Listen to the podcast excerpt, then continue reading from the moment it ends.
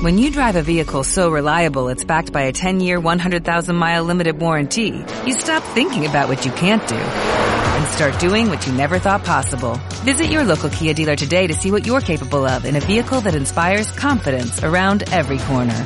Kia, movement that inspires. Call 800-3334-KIA for details. Always drive safely. Limited inventory available. Warranties include 10-year 100,000-mile powertrain and 5-year 60,000-mile basic. Warranties are limited. See retailer for details. Aquí te lo contamos. Buenos días España. Buenos días.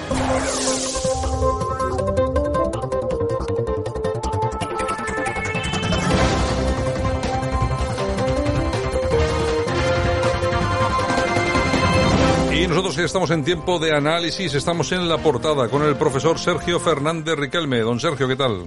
Muy buenos días, Santiago. Bueno, eh, día de, de fiesta, hoy es día de todos los santos, eh, pero nosotros estamos aquí por lo menos para analizar lo poco que hay, porque la verdad es que como se nota el puente, que las noticias, pues la verdad es que están como muy justitas, ¿verdad? Sí, muchas mentiras y muchas verdades en las pocas noticias que tenemos esta mañana. Ya te, ya te digo. Bueno, hoy es día de todos los santos, es, es fiesta nacional, están todas las familias visitando a sus seres queridos y, mm, oye, por cierto, eh, fíjate cómo ha llegado el tema de Halloween, en todos los medios de comunicación se habla de Halloween, en las televisiones, en todos los sitios, y qué poco se habla del Día de Todos los Santos. ¿eh? Estamos, cuando hablamos de perder identidad y de perder nuestras costumbres, a muchos les suena como una tontería, esta gente está loca. Oye, pero fíjate que, por ejemplo, el de hoy es un ejemplo claro. ¿eh? Sí, la gran mentira de nuestro tiempo, mentir sobre la tradición.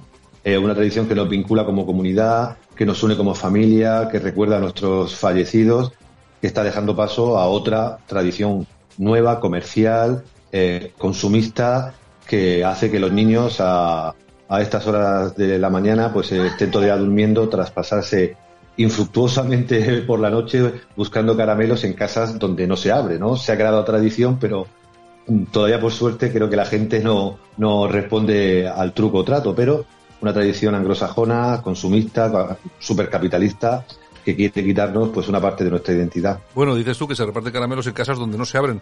Oye, estando como está la cosa, en cuanto a seguridad, igual es mejor que no abran, que no abran a nuestros hijos, porque después de lo sucedido en La Rioja, además una cuestión eh, que está absolutamente clara, que es que este hombre ya había sido eh, denunciado, ya se había avisado sobre este, sobre este asunto, eh, da igual, al final, lógicamente los padres son los primeros que sufren esto, no quiero ni, no quiero ni pensarlo, pero toda la sociedad. Tenemos que ver cómo ocurren estas cosas porque ha habido una dejación política.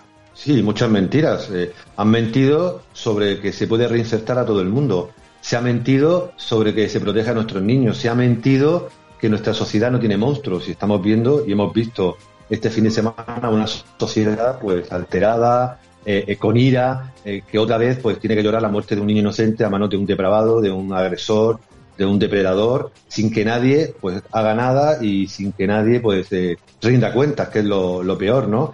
Eh, una sensación que creo que se ha quedado en la sociedad otra vez más de, de, abandono, de soledad, de injusticia y pues todo nuestro cariño, todo nuestro apoyo pues a la familia y a ese barrio de, o ciudad de, cercana a Logroño, de La Rioja, que claro, advirtió ¿eh? que estamos hablando de esa gran mentira de nuestra sociedad postmoderna. Advirtió los padres, las madres durante semanas que había alguien sospechoso, que los niños estaban siendo vigilados y nadie hizo nada. Al final, pues eh, hemos perdido otro niño, eh, otro, drama, otro drama familiar, otra pérdida irreparable. Bueno, y tú fíjate, eh, si tienes razón en esto, que fíjate la gente cómo actua- actuaba cuando salía el detenido.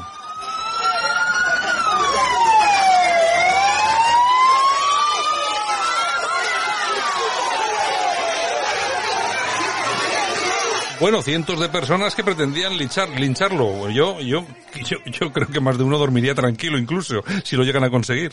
Justicia o venganza, ¿no? Ese gran dilema que los poderes públicos siempre nos dicen, ¿no? Hay que hacer justicia. En la venganza, pues nunca está bien, pero muchos de nosotros, si hubieran dejado la puerta de la prisión abierta, pues hubiéramos mirado a otro lado, porque esos seres humanos que hacen ese tipo de cosas, yo creo que no merecen la pena ni ontológica, ni espiritual, ni legalmente ser considerados seres humanos, ¿no? Pero es un problema grave, es un problema que hablamos mucho en Buenos Días España, la inseguridad, la falta de capacidad de defenderse, de la, ausencia de control público en nuestras calles, en nuestros barrios, con nuestros menores. Al final, pues siempre pasan este tipo de cosas, eh, se olvidan con el paso del tiempo, los políticos lo condenan, pero casi nadie apuesta por reformas duras, diferentes y viables para protegernos a nosotros, a nuestros bienes, a nuestras vidas y a, la seguridad de nuestros niños y niñas. Y creo que, por lo menos, que no se olvide este caso y que alguien o algo pues plantee pues que necesitamos seguridad, necesitamos más control, que eso no va a evitar que hayan pues psicópatas, sociópatas y monstruos en nuestra sociedad, pero por lo menos en tener la conciencia tranquila de que lo hemos intentado todo. Bueno, si te parece, vamos con una encuesta. Eh, nosotros, como siempre, siempre que hablamos de encuesta en este programa, siempre decimos lo mismo. Son solamente cifras, hay que interpretarlo como tendencias, que yo creo que es la forma adecuada y sobre todo falta todavía bastante tiempo para las elecciones y esto puede mostrar un poco esa tendencia de lo que se está valorando los ciudadanos, cómo están eh, actuando de cara a todo lo que está sucediendo. Bueno, tenemos un electopanel eh, con fecha 31 del 10 eh, que marca lo siguiente, 116 escaños eh, para el Partido Popular, 58 para Vox, 98 para el PSOE, 27 para Podemos y luego otros partidos que se reparten las pequeñas cantidades.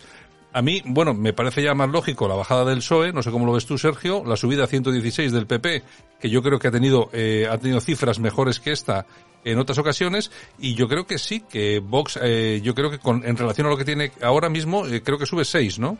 La verdad de las encuestas, Vox se está convirtiendo ya de manera afianzada en la tercera fuerza política. Todas las encuestas la, reafirman en esta posición, en la formación de Bascal, y sumaría, pues prácticamente en todas estas encuestas y sondeos, mayoría absoluta con el PP y posiblemente con algún grupo o partido minoritario, ¿no? Una tendencia que se va a dilucidar, pues estos meses al calor de la futura recuperación o no económica y que va a poner, pues de nuevo encima de la mesa el debate en el seno del PP si entrar o no en un gobierno posible de coalición con, con la formación verde, con la formación de Vox, ¿no? Esta tendencia, pues como ha señalado, reafirma que el PP está en cabeza, a veces con más o menos distancia respecto al PP.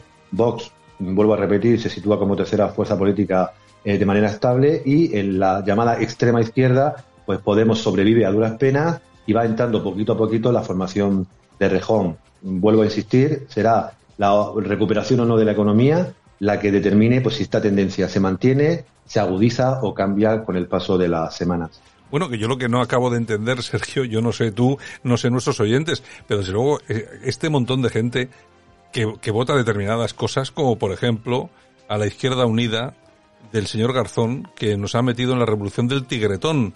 Es decir, estos señores que han votado sí a favor de legalizar las drogas, el cannabis, y están votando no a, bueno, que los niños puedan comer un donut. Sí, ideología progresista, wow, caviar, como quiera denominarlo nuestros oyentes, en estado puro, ¿no? Eh, corren por las redes sociales, y por eso hemos traído también la noticia, pues eh, memes, chistes y bromas sobre estas propuestas que se le ocurren cada dos por tres a un ministerio que no debería existir porque no hace absolutamente nada. Objetivamente, el Ministerio de Consumo de, Garzón, ¿no? Eh, hijo mío, ¿estás fumando porros? Eh, sí, papá, ah, no pasa nada, mientras no tomes tigretones, ni chocolate, ni donuts, pues no pasa nada, ¿no? Parece que para ciertas libertades, si hay permiso, ¿no? Eh, libertad para cambiarse de sexo siendo menor de edad, para tomar drogas, para eh, tomarse pastillas y hacer lo que le dé la gana a uno cuando quiera y como quiera, haya cada uno con su conciencia y su cuerpo, pero hay que prohibir pues comer carne, ya lo hablamos en su momento, comer pulpo, comer chocolate, comer azúcares. o sea, la libertad está para, para algunos y para algunas cosas muy trending topic, pero para las cosas que han sido, vamos, un, ejercicio de libertad desde la noche de los tiempos, pues hay pues ese discurso cuasi religioso, eh, porque creo que es casi religioso, que define pues a una izquierda que más que centrarse en defender los derechos de los trabajadores, pues se dedica pues a causas que la verdad dan a veces risa. Bueno, y si te parece, vamos a acabar con una noticia que, bueno, es una, es una fake news, pero a medias, ¿no? Vamos a ver, eh, se ha comentado una conversación entre el presidente de los Estados Unidos, Joe Biden, y el Papa, en, en la que se afirma, eh, en esa conversación se afirma que Biden le dice al Papa, eres el famoso jugador de béisbol afroamericano en Estados Unidos. Eh, vamos a ver. Que teóricamente esto es lo que dice, bueno, este señor no sabe ni dónde está, no sabe ni con quién está hablando. La cuestión es que es una, es un, es una, es un trozo de una conversación mucho más larga.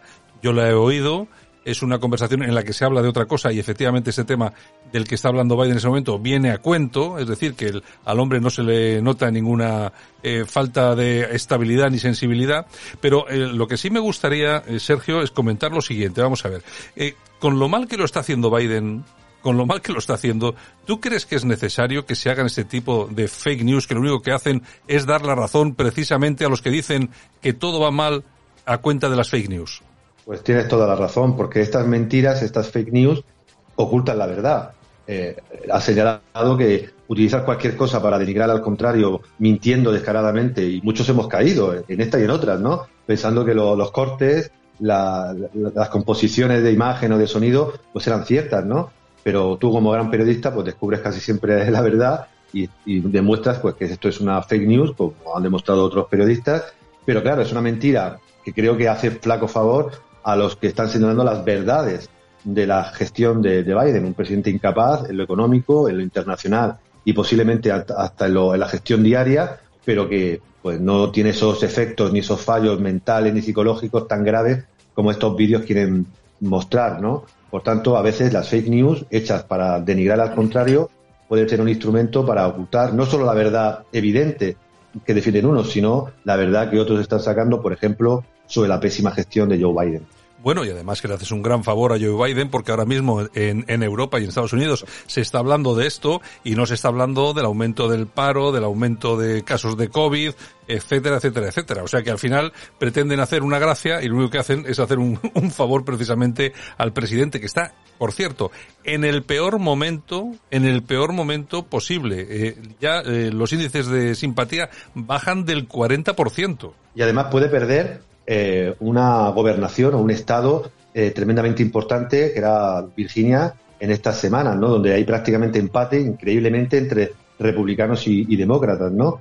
Es una situación pues que, están intentando ocultar por los medios afines a Biden, y pero con noticias como esta, con fake news, pues eh, la verdad es que le hacen un flaco favor porque defienden a un presidente impopular que no ha cumplido sus promesas, que está asumiendo mm, a, a Estados Unidos en una grave crisis más allá de la figura, ¿no? Siempre utilizada de Trump y que además, pues, eh, tiene una, una visión, pues, bastante mm, medieval, digo entre comillas medieval, de las relaciones internacionales, intentando volver a ser el sheriff del mundo cuando no tiene ni recursos ni para, ni para poder defender sus fronteras. Aunque habrá siempre presidentes como el nuestro que intentarán eh, hacerse una foto, aunque sea de 30 segundos, eh, eh, Biden sigue siendo el presidente del país más poderoso del mundo. 30, 30 segundos de reunión que se, oye, se han descrito como, bueno, como una megacumbre entre el presidente español y el presidente norteamericano. Solamente les ha dado tiempo a darse la mano y poco más. Pero en fin, es como están las cosas y lo peor de todo es que hay muchos medios de comunicación que venden eso como algo, como un logro y como una normalización en las relaciones Estados Unidos-España cuando de normales ya no tienen absolutamente nada, desde Zapatero, no tienen de normales absolutamente nada. Seguramente estamos en el peor momento y seguramente que tenemos que estar mirando por encima del hombro porque los verdaderos amigos de Estados Unidos ahora ya no somos nosotros, son los que están al otro lado del estrecho, Marruecos entre ellos. En fin, don Sergio, un abrazo muy grande y mañana estamos aquí de nuevo con más noticias. Un abrazo. Aquí te lo contamos. Buenos días España. Buenos días. Las instituciones eh, han trabajado atendiéndose al principio de legalidad. Y esto es importante que lo refiramos y que lo subrayemos. Evidentemente, cuando acontece una tragedia como esta, se evalúa mucho más el desarrollo de los acontecimientos para observar, ver y sacar unas conclusiones. Por eso me parece temerario que sin información y a primera hora y simplemente se utilice desde un punto de vista partidista una tragedia humana tan importante. Bueno, yo creo que el ministro se está refiriendo a todo lo que ha acontecido en La Rioja. Eh, exactamente, con el niño. En los últimos días, todo lo que ha, todo lo que ha pasado, ese asesinato. Eh, bueno, señor Marlasca, lo que usted nos diga, lo que sí es cierto es que un niño está muerto, que se había avisado, Exactamente. que ese señor debería de estar en la cárcel y no está en la cárcel, sino que está en la calle, No tenía que haber salido de ella. porque en prisión decían que él no debía de salir, pero instituciones penitenciarias, por cierto, el director general, perdón, es amigo suyo y lo puso usted en el cargo, es el que dio luz verde para que este señor eh, saliese de la cárcel. Así que responsabilidades políticas, penales no, pero políticas tiene que haber. O sea, lo que pasa es que en este país no dimite nunca nadie. O sea, es que no dimite nunca absolutamente nadie. Buenos días, España.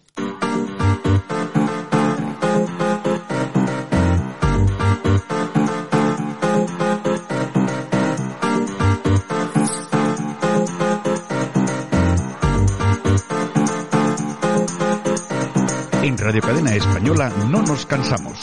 No nos cansamos de madrugar. No nos cansamos de contar la actualidad. No nos cansamos de decir las cosas claras. En fin, que no nos cansamos de tocar los temas más importantes. No nos cansamos. Pues aquí estamos nosotros el día de los difuntos. Exactamente, Eh, 1 pero de noviembre. Nosotros somos más de los difuntos que lo de Halloween, ¿eh? que es algo importado Yo no lo celebro. y nos lo comemos con patatas. Yo, hombre, vamos, yo entiendo que a la gente se lo quiera pasar bien y sobre todo después de, de todo lo que ha ocurrido con la pandemia, lo que está ocurriendo, pues hombre, la gente quiere fiesta y tal. Lo que pasa es que siempre adoptamos las fiestas y todo lo que viene de fuera. Mira que no tenemos nosotros aquí ejemplos para poder eh, celebrar fiestas. Ya, pero Y bueno, y yo soy de los que se apunta al Día de Todos los Santos. A mí esto me parece que debería de ser un día de, de respeto y recuerdo para todos los nuestros. Pero bueno, en fin, oye, cada uno es libre de... Ah, pero eso sí, luego todo lo americano, los americanos son malos malísimos, pero nos traemos Halloween, nos traemos eh, pues, Papá Noel, nos traemos de todo. Sí, luego los que más critican son los que los que más fiestas se El traen. Black Friday. El Black Friday y todo el rollo. Que, eh, que de verdad. Esto está, esto es una... Malo, sí, sí, sí, sí. Estamos sí, ya una, sí. una, co- una especie de colonia que decía aquel. En Pues fin. en breve, en breve, en breve. tenemos? Bueno, una niña de 14 años que se llama Anita tiene que trabajar eh, haciendo sus propias joyas y vendiéndolas a través de, inter- en- de internet para poder comprarse una mano biónica. Mm. Lo he visto, lo he visto, lo he visto. Nació hace 14 años, tiene 14 años, sin mano, y entonces, pues bueno, cuesta 60.000 euros y se lo tiene que currar ella. ¿De dónde es? a ¿De dónde otros, es? ¿De es dónde española, es? es Es española. española. A otros les dan todo gratis, les operan de todo, les hacen lo que haga falta, pero esta niña tiene que hacerse sus joyitas para venderlas y poder comprarse una mano biónica. España, es así. No, es que luego cuentas estas cosas y la gente o no se las cree o dice esto es una fake news. No, no, no. y nos gastamos en el dinero en otras cosas. Esto, es- esto existe de verdad, pero no solamente este caso, ¿eh? ha habido muchos más casos de gente que ha tenido que hacer colectas Siempre, para, ¿eh? para poder operarse en Estados Unidos y tal, donde pudiera y tal y cual. Eso sí. Luego, por ejemplo, la seguridad social, que a nosotros no nos cubre ningún tipo de problema bucal, creo que no, cubre nada. nada. Te quitan la Pero, y por punto. ejemplo, en los CIES en Ceuta y Melilla hay, hay eh, enfermería y hay un...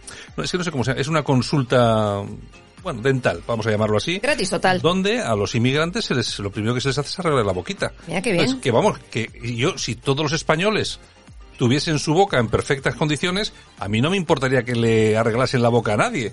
Pero es que resulta que nosotros estamos viendo cada día personas que lo están pasando fatal y que luego no tienen dinero para ir a una consulta que hay que pagar. Hay que pagar para claro. que te miren la boca, las muelas del juicio, el no sé qué. y al final se la tienen que quitar y punto pelota. En fin, oye, con los toldos de la mm, ministra Montero, 45.000, pues para algo de la mano ya, Bueno, pues, ya tenemos, ¿no? pues, más, hombre, pues te- más las terrazas, más lo de los gatos, más no sé Los qué. tiestos, los tiestos. Pues oye, pues, le podíamos, le podíamos haber puesto en la, en la mano biónica a la chiquilla. hace tiempo. eh, le hubiéramos hecho un... Es que, vamos a ver.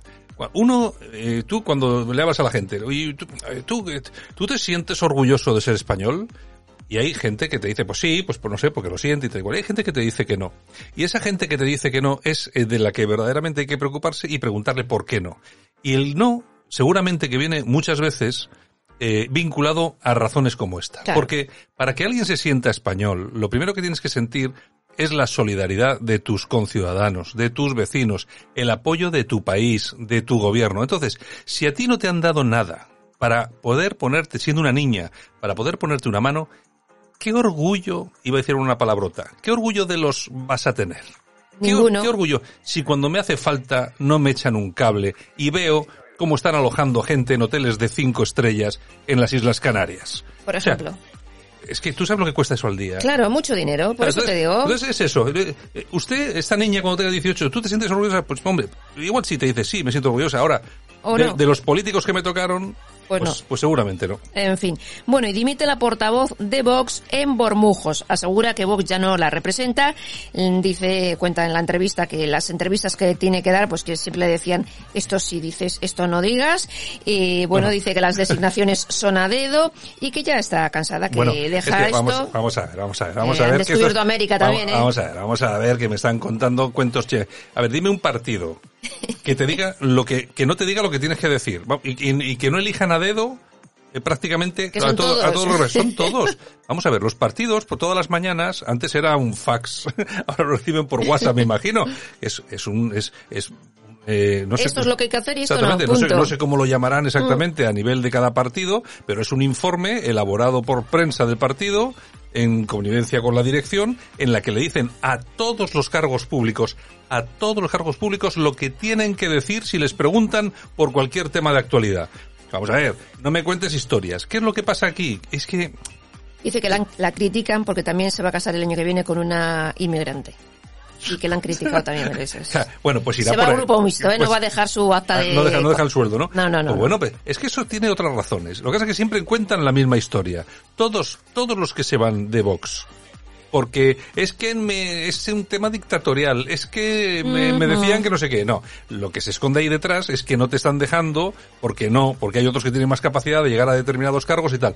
Y esta mujer que dice que se va a cagar con otra- que se va a casar con otra chica, inmigrante y tal, pues igual alguno la, la- la ha criticado. Pues igual sí, pues oye, pero, en fin, De todo hay. Bueno, en el Confidencial Digital tenemos una entrevista con Ignacio Urquizu, que es sociólogo, profesor universitario y exdiputado del PSOE, purgado por Sánchez, y Adriana Lastra es alcalde de Alcañiz, tiene 42 años y acaba de publicar un libro que se titula Otra política es posible y dice que si en política hablan bien de ti, estás muerto. Le tengo que dar la razón. O sea, oye, o sea que entonces Sánchez puede estar contento y tranquilo, ¿no? Ya te digo. Claro, porque si me es que, vamos esta gente se, esta gente se contradice.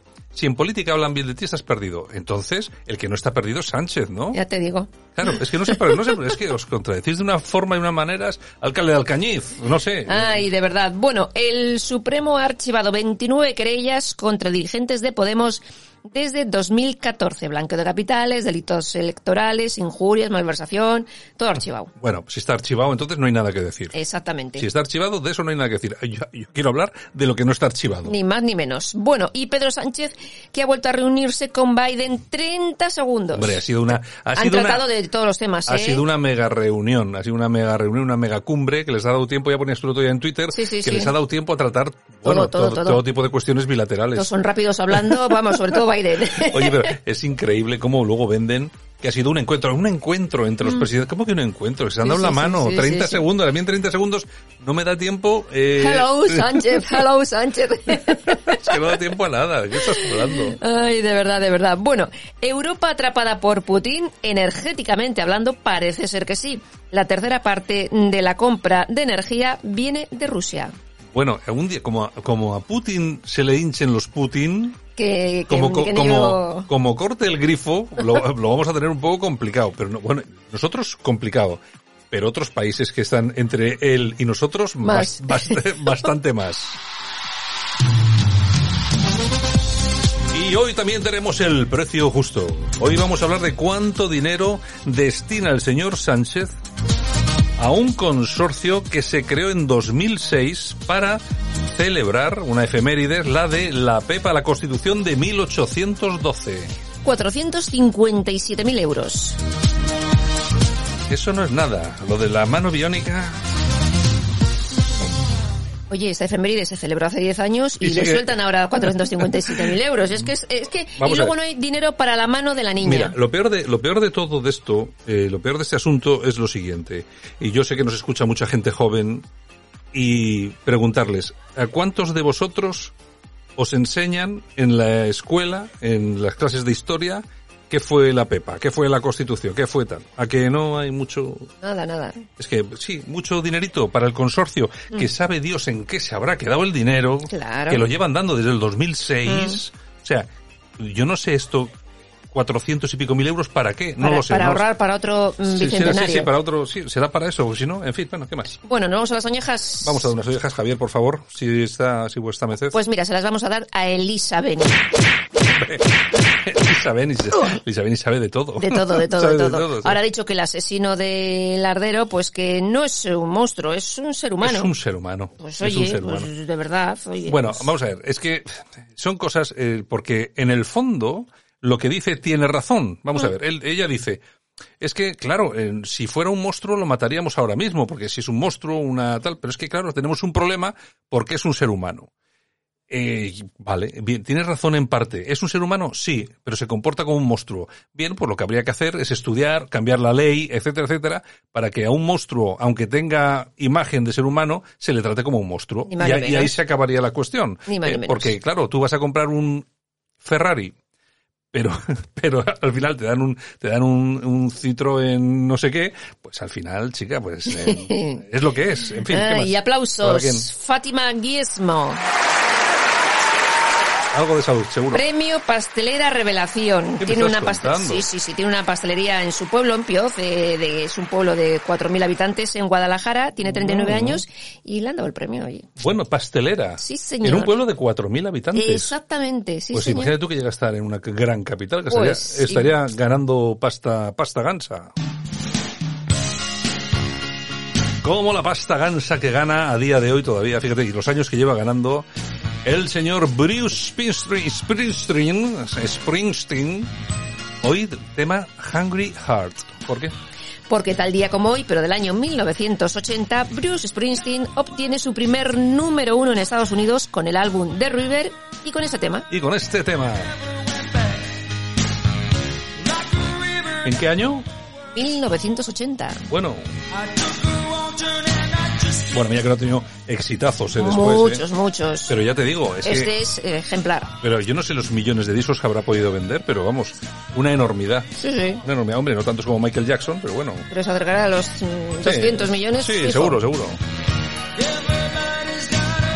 Bueno, ¿qué tenemos? Bueno, pues nos vamos al año 1942, porque tal día como hoy de ese año nace Larry Flynn, editor estadounidense Eh, te falta lo más importante. del porno. claro, es el editor del Playboy. Eh, ¿Quién no ha leído un Playboy? Ahora ya, porque ha bajado ya de calidad, pero ¿quién no ha leído? Cuando veíamos a este hombre, a Larry Flynn, en su mansión con todas las conejitos, ¿qué- ¿quién no deseaba estar allí? Yo- Oye, oye, yo me acuerdo cuando, pues hace muchos años, en las tiendas de revistas, que había cuatro, pues colgaban las revistas con pinzas en la puerta y ponían el Playboy, el Interview, el, El Life. el- todos esos. todos. Había, sí, había una, había unas revistas antes, lo que que claro, luego apareció internet, El acabó, Penthouse se acabó. también. Oye, el Penthouse, era muy bueno el Penthouse porque com- combinaban muy bien Mm. el, todo lo que era informativo con el tema erótico. Ya te digo. Bueno, bueno. Bueno, y tal- también tal día como hoy, pero del año 1993, fallecía Severo Ochoa, bioquímico español y Nobel en Medicina en 1959. Y tal día como hoy, pero del año 1977, en Covadonga, Felipe VI es proclamado príncipe de Asturias. Y tal día como hoy también, pero del año 1979, fallecía Mimi Eisenhower, esposa del presidente estadounidense. Y tal día como hoy también, pero del año 1943, nace en Sicilia Salvatore, ah, Salvatore Adamo. ¿Te Adamo, acuerdas? El famoso cantante. Sí, sí, sí. Otro que también ha tenido exitazos, ¿eh? 78 años. Y tal día como hoy, pero del año 1923, nace la soprano española Victoria de Los Ángeles. Y tal día como hoy también, pero del año 1962, nace Magni Furlomen, miembro del grupo Aja. Joder, pues la madre de Dios. Cómo se nota que son de esos que eran finlandeses o daneses. Sí, ¿no? sí, oye, ¿te acuerdas del tema Take On Me? Vendieron más de 30 millones de ejemplares, Sí, ¿eh? el Take On Me, efectivamente, Mm. que era famoso. Bueno, nos vemos luego en el corazón. Vale. Venga. Aquí te lo contamos. Buenos días España. Buenos días.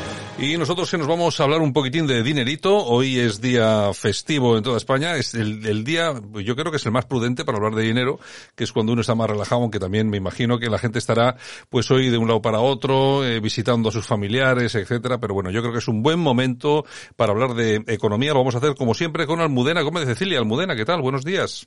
Hola, buenos días, ¿qué tal? ¿Qué tal estás? ¿Qué tal por Madrid?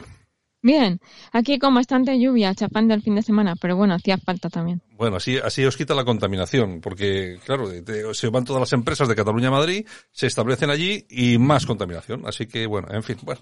Oye, eh, pues venga, Almudena, vamos al, vamos al tema que además yo creo que hoy va a estar interesante porque vamos a hablar de criptomonedas, de monedas y divisas para responder a una eh, oyente, ¿cómo se dice? ¿Oyente o oyenta? bueno, una oyente muy asidua que nos escucha siempre y a la que lógicamente mandamos un saludo. Bueno, nos hacía dos preguntas que vamos a tratar de contestar hoy eh, Almudena. En primer lugar, quería saber qué es la moneda electrónica oficial de Amazon Group Coin. me imagino que muchos de nuestros oyentes habrán oído hablar, se están preguntando exactamente qué es, para qué vale. Y claro, hay que ver si es un bulo, realmente existe, y si es real, en qué consiste, Almudena. Sí, esta oyente que, que, se llama Mara, la saludo, muchas gracias por preguntar. Y esta estaba preocupada por esto de, Amazon. Bueno, yo lo que digo es que eh, le llaman Amazon Group Coin, el uso del inglés y de la palabra coin, que significa moneda, pues puede despistar a la gente. Pero lo de Amazon es simplemente un programa comercial de fidelización de clientes. No es una moneda en el sentido de medio de cambio oficial, de lo que se entiende por moneda. Se trata de un medio de pago interno que es creado, o sea, que lo ha creado Amazon y que sirve para comprar solamente en la tienda virtual, o sea, en, la web de Amazon y mediante algunas de sus aplicaciones en productos de ocio es para mayormente juegos y películas. O sea, es para un programa de fidelización que tú lo descargas, tiene unas aplicaciones, un App Store, de ahí te lo descargas y ahí puedes pagar con eso. La, mm, Amazon Coin eh, en realidad es como un canje de puntos, pero en euros compras unidades de 100 en 100 a un precio de un céntimo de euro. Es decir, 100 Amazons, por decirlo así, cuestan un euro. O sea, lo digo en, eh, porque es más fácil, ¿no? Imagínate, el cambio es 100 Amazons, un euro. La unidad mínima son 300. Y como es un programa de fidelización, pues en lugar de 3 euros que pagarías por 300 Amazon, pues pagas 2,91. Y lo que se genera no es una moneda como tal, o sea, no te dan 300 mm, moneditas, sino que lo que hacen es que contablemente, para entendernos, eh, yo lo veo todo desde el punto de vista contable, porque es a lo que me dedico, es giran una factura anticipada y te la giran por un importe de 3 euros.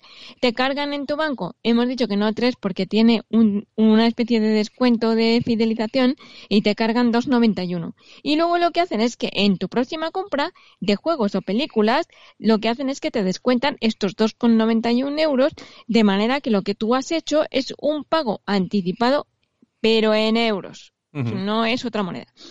¿Y qué es? Pues es una forma muy inteligente de obtener tesorería a cuenta de los clientes y sin tener que endeudarse. Pero en ningún caso es una moneda. O sea, tú les pagas 3 euros. Vamos, de 2,91. Es un pago anticipado. Es como una hucha. En tu cuenta Amazon te ponen 2,91 euros y en el precio final te materializa la compra. Ellos te descuentan 3 euros. Bueno, la, cuestión es que queda bastante claro que es una forma de incentivar para sacar el dinerito, incentivar las compras en los juegos, ¿no? Nos preguntaba también esta oyente por las criptomonedas. Esto es un poco más complejo. ¿Qué nos puedes decir sobre esto? Sí, criptomonedas, o sea, lo de Amazon ya ha quedado claro que no es criptomoneda. Eso es una, una, cosa comercial, de marketing. Pero eh, hay criptomonedas. La más conocida, sin duda, es el Bitcoin aunque hay alguna otra, ¿eh? o sea, hay varias eh, criptomonedas funcionando. Y en esto yo quería llamar especialmente a la prudencia, a Mara y a todo el mundo. Mi consejo para la inmensa mayoría de los oyentes es que se mantengan alejados de las criptomonedas, por dos motivos fundamentales. Uno, la opacidad en la formación del precio, que no hay manera de saberlo, y la alegalidad de estos instrumentos financieros. Alegal quiere decir que no tiene regulación. Y, ojo, porque todo lo que no está expresamente prohibido está permitido. Es decir, que claro, que no haya legislaciones que sí se, se puede poner en circulación, pero allá tú. Esto no es que lo diga yo, lo, dice, lo ha dicho gente mucho más importante que yo. Os leo literalmente al director de banca privada de BBVA, que dijo, no aconsejamos la inversión. A nuestros clientes les hemos dicho que no inviertan en Bitcoin, al no ser un activo regulado. Es un instrumento complejo y sufre una volatilidad extrema. Entonces, bueno, pues es mejor ir a inversiones que estén reguladas, que estén en manos de empresas gestoras de inversión que estén autorizadas en España. Y de eso, que es de lo que me preguntaba eh, esta oyente, pues hablaremos un poco más la semana que viene para poder tratarlo con más tranquilidad. Pero el Bitcoin, pues es un instrumento verdaderamente muy peligroso. Hombre, lo primero que hay que hacer es entenderlo, que ya es complicado, efectivamente, para saber cómo funciona y tal, ya es bastante complicado. Yo sé que hay gente que está ganando mucho dinero con el Bitcoin, pero yo, claro, eh, a los ciudadanos de a pie, como, como digo yo, la verdad es que meterse en esos líos muy complejo, hay que estar muy bien asesorado y no precisamente por cualquiera que te, lo hace a través de internet, de cual, sino que tiene que ser, pues eso, un asesor muy cercano y que te diga efectivamente cómo funcionan las cosas, porque si no, estamos, nos podemos meter en un gran, en un gran problema. En fin, pues nada, regresamos la semana que viene y seguimos aclarando cositas de economía. Almudena. Muy bien, Santiago, muchas gracias. Venga, un abrazo muy fuerte. Hasta la semana que viene. Un abrazo. Escuchas Buenos Días España. Aquí no nos callamos.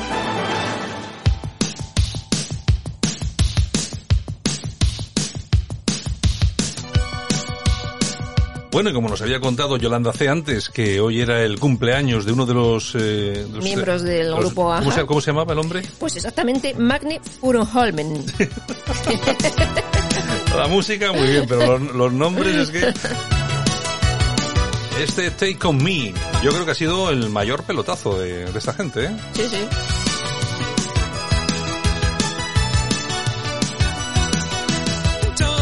Bueno, ¿qué tenemos de Corazao? Pues de Corazao poco, poco, tendremos, ¿no? Bueno, el clan Flores, David Flores, que va a dar mucho... Esto es como el chicle, se estira y se estira y se estira hasta... Bueno, me han dicho que tienen que estar muy preocupados sí. porque Rocío Carrasco va a interponer una, una denuncia, una querella en, en pocas horas o pocos días, que yo creo que van a ser pocas horas, contra Olga. Sí, eso dicen, eso dicen. ¿Eh? Lo ha dicho Quique Calleja en el Deluxe el, el sábado, o sea que entre otras cosas, porque además ella firmaba todo, decía que no sabía nada, pero firmaba, con lo cual Hombre, yo me lo creo, tiene un poco difícil, ¿eh? Yo me creo que no supiera nada. Porque... firma aquí, pues firmas, o sea... Sí, estás a eso y que te, el otro está llevándolo todo. Lo que pasa que esto, ahora tú fíjate lo que, lo que puede venir. Pues tienen problemas graves. Por un lado, efectivamente, a Antonio David le piden eh, ahora mismo de prisión cuatro años, creo que es.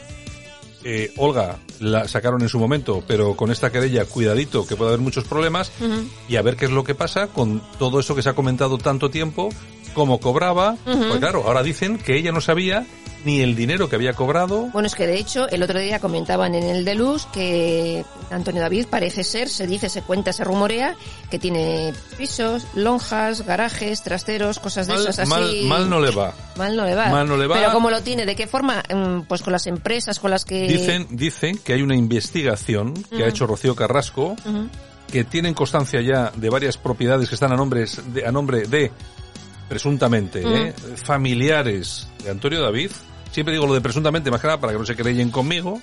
Lo tienen claro entonces todos.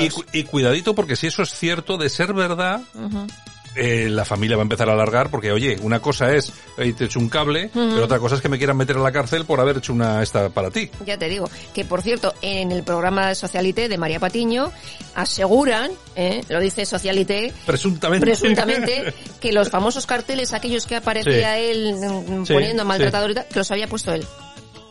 Lo ha, lo ha dicho Socialité. Lo ha dicho Socialité, sí. Sí, sí, sí, sí, esos famosos carteles que los colocó él en Málaga. Bueno, pues no sé, pues estamos ante, ante cuestiones muy interesantes. Va a estar todo muy interesante. Y bueno, resulta que ha ido Rocío Carrasco al juzgado porque su hermana parece ser que quería evitar que saliesen los documentos. Exactamente. Y claro, vamos a ver, todo lo que están escuchando ustedes de que ha tenido que entregar documentos Rocío Carrasco. No, no, Rocío Carrasco voluntariamente ha entregado un solo documento que, por cierto, la, el abogado de su hermana y del torero inmediatamente han dicho que, oye, esto no queremos ni verlo aquí porque debe ser un documento de agárrate que hay curva. Ya, pero el juez ha dicho que sí. Sí, y eso, eso quiere decir que tarde o temprano lo vamos a conocer. Claro, ¿no queríais caldo? Pues taza y media. ¿No queréis qué tal? Pues ahora, es que Claro, yo se no sé- adelantan a los acontecimientos. Yo no sé quién asesora legalmente a esta gente.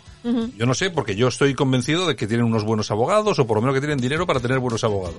Pero es que resulta que una tras otra le está saliendo el tiro por la culata. En fin, bueno, y Kiko Hernández, que no te lo pierdas, ¿Qué ha dicho, ha dicho que es asexual. Ah, bueno. es- Sí. Y yo, yo Eh, también soy. Hablando de Kiko Hernández, eso es una novedad.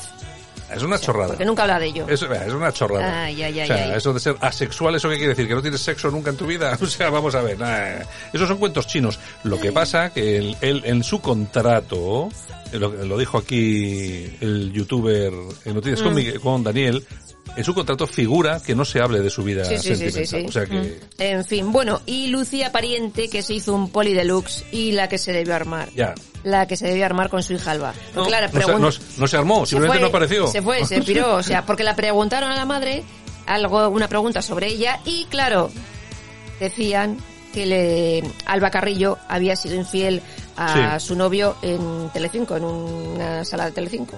Sí, bueno, las cosas, las cosas que se y comentan. claro, que- debió de enloquecer porque debió haber una bronca impresionante y no apareció por el programa, en fin. Eh, y tenemos a Terelu Campos, que en Viva la Vida, pues también ha hablado de todo y decía que ella nunca haría daño a su hermana. Con lo cual, no sé si es que quiere dar a entender que su hermana la está haciendo daño a ella. Yo creo, yo creo que su hermana no Que está no haciendo, está haciendo absoluta- nada, absolutamente nada. Está haciendo su trabajo, Está haciendo, punto. está haciendo su trabajo. Que critican a su hermana y ella se mantiene en silencio. ¿Qué quieres que haga? ¿Que esté a la gresca? ¿Que ¿Para qué cobra? ¿Para defenderte a ti? No, defiéndete tú en tu programa. Que tú te fuiste de Sálvame. Mira cómo es más lista la borrego. Y bastante mala dejaste en Viva la Vida cuando estaba contigo. Ya te digo, ya te digo. de verdad, de verdad, de verdad. Bueno, Si, te, si te parece, nos vamos a ir ahora mismo con una entrevista que hemos hecho para nuestro programa Smooth Jazz Discover con David Margam y volvemos Fenomenal. y volvemos en un Muy momento, bien, ¿vale? vale. Venga, vamos con la entrevista.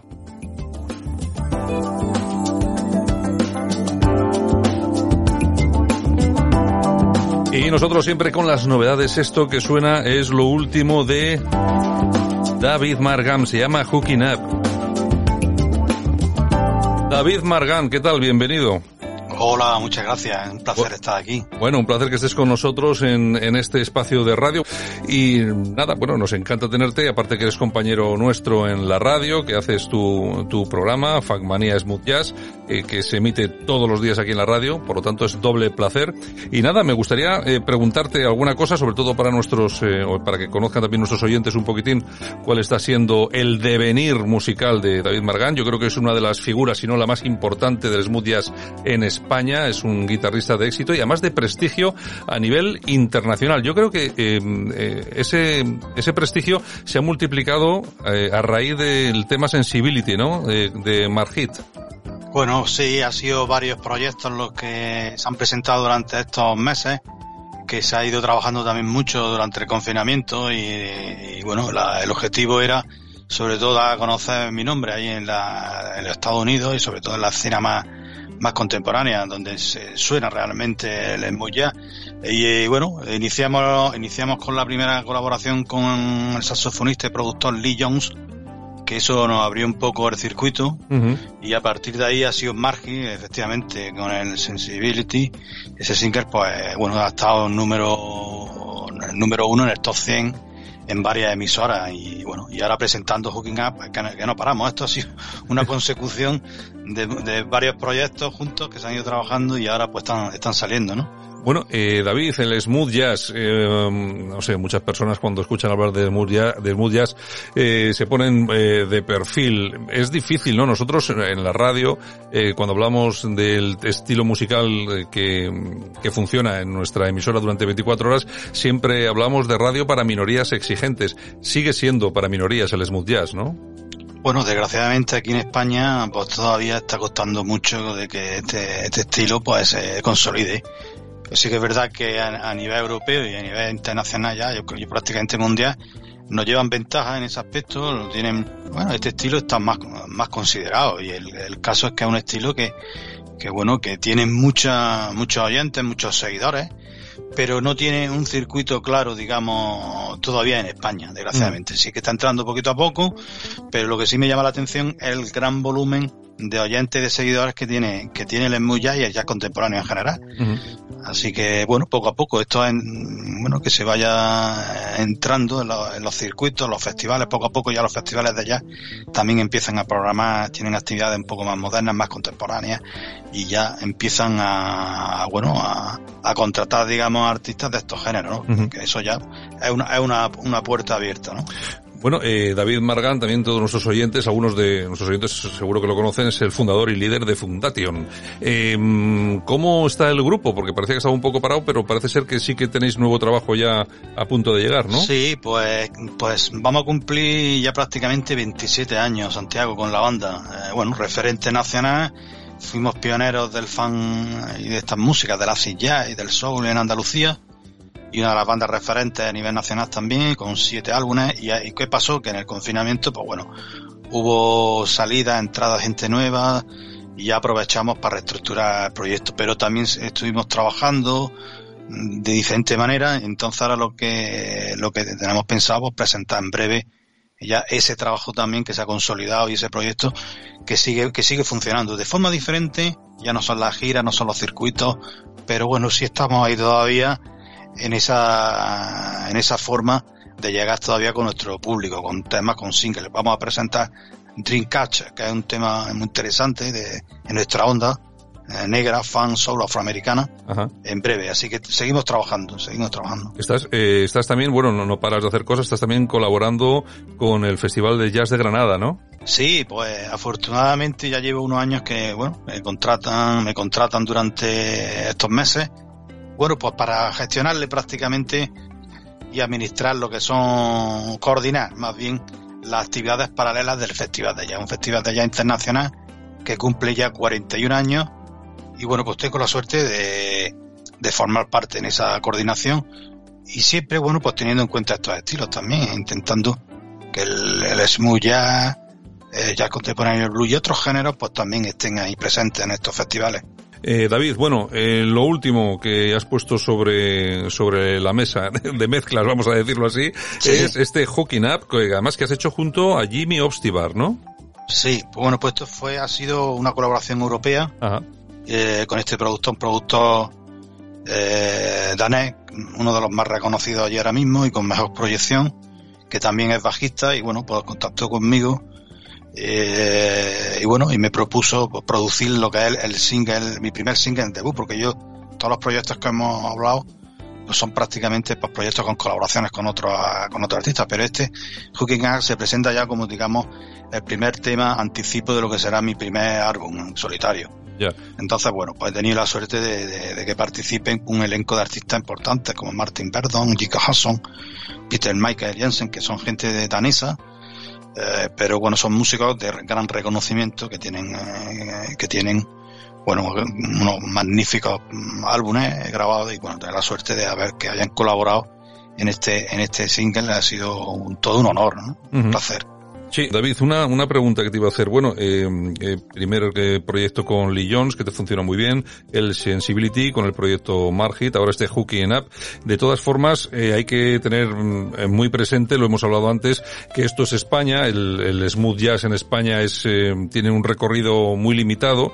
¿Te has planteado hacer como, hacer lo mismo que han hecho algunas grandes estrellas del smooth jazz? Me acuerdo ahora mismo de Junam, el, el parisino, que se fue a establecer a Los Ángeles Ángeles. ¿Te ha pasado por la cabeza el, pensar que, bueno, que tu proyección musical seguramente allí tiene mucho más recorrido? Pues sí, hombre, lo pienso todos los días y, además, y aparte que después de haber vivido 26 años con la banda, que es con un género fan soul, que aquí prácticamente no ha tenido el tirón necesario, digamos, pues bueno, sí, te lo planteas a diario. Lo que pasa es que lo llevo ya, es una cosa mentalizada, que dice, bueno, tú, aquí tu circuito no está aquí, en España, pero claro, tienes la, te queda esa cosilla de decir, bueno, yo puedo, puedo aportar algo para que aquí en tu tierra, ¿no? Empiece esta música a sonar. Entonces, mi idea, claro, mi idea principal es viajar allí y siempre lo tengo en mente. En cuanto pueda, incluso ya hay algún proyecto de, de hacer alguna cosa allí con algunos artistas y tal, eh, pero vamos, la idea es consolidar también este, este género aquí en España, pero por supuesto,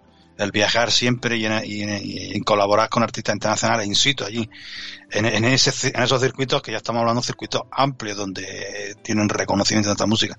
Eso sería mi, digamos, mi reto, ahora mismo mi, mi próximo objetivo, pronto, claro que sí, está en mente. Pues muy bien, David Margar, muchas gracias por estar con nosotros aquí en, en la radio y nos quedamos con tu tema Hawking Up. Un abrazo fuerte. Un abrazo y gracias y un saludo a todos los oyentes. Solo buena música. Solo grandes éxitos. Radio Cadena.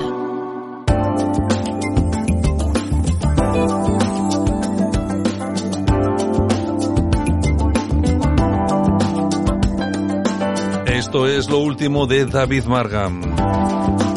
Hawking Up. Sonando aquí en Radio Cadena.